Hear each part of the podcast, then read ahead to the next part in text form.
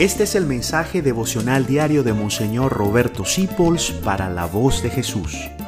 Queremos que la sangre de Cristo no se derrame en vano. Paz y bien hermanos, en estos días vamos a comenzar una serie conociendo la carta a los colosenses, que es una maravillosa carta de San Pablo de una actualidad tremenda.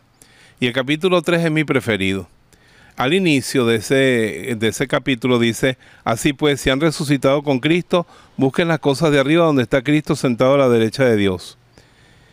Sientan las cosas de arriba, no las de la tierra, pues ustedes han muerto y su vida está escondida con Cristo en Dios. Y cuando Cristo su vida se manifieste, entonces también ustedes aparecerán gloriosos con Él. O sea, Cristo es nuestra vida, está en el cielo y tenemos que apostar la vida por Cristo. Y en esta serie de estos días que van a seguir, vamos a ver las cosas que hay que sacar de la vida de uno.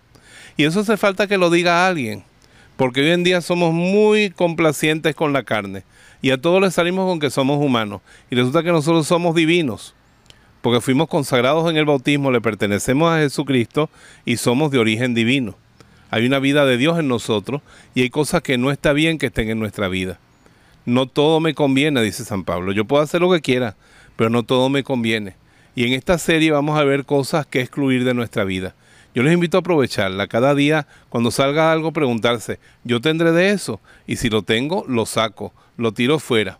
Porque es una cosa dañina que te impide ver a Dios, que te impide crecer y que cuando se enquista puede impedirte incluso la vida eterna.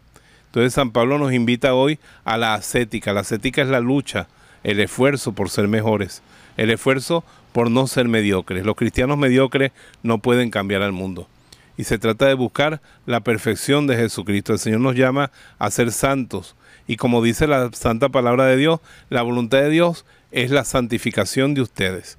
Vamos a buscarla durante estos días con un esfuerzo común en estas reflexiones sobre Colosenses capítulo 3. La Virgen María nos manda a decir cuando escuchamos la palabra, como madre yo estoy contigo, porque soy tu madre siempre y sobre todo cuando quieres esforzarte por ser mejor, yo te ayudaré, yo te ayudaré a sacar esas cosas de tu vida. Dios los bendiga a todos.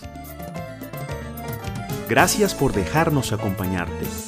Descubre más acerca de la voz de Jesús visitando www.lavozdejesús.org.be.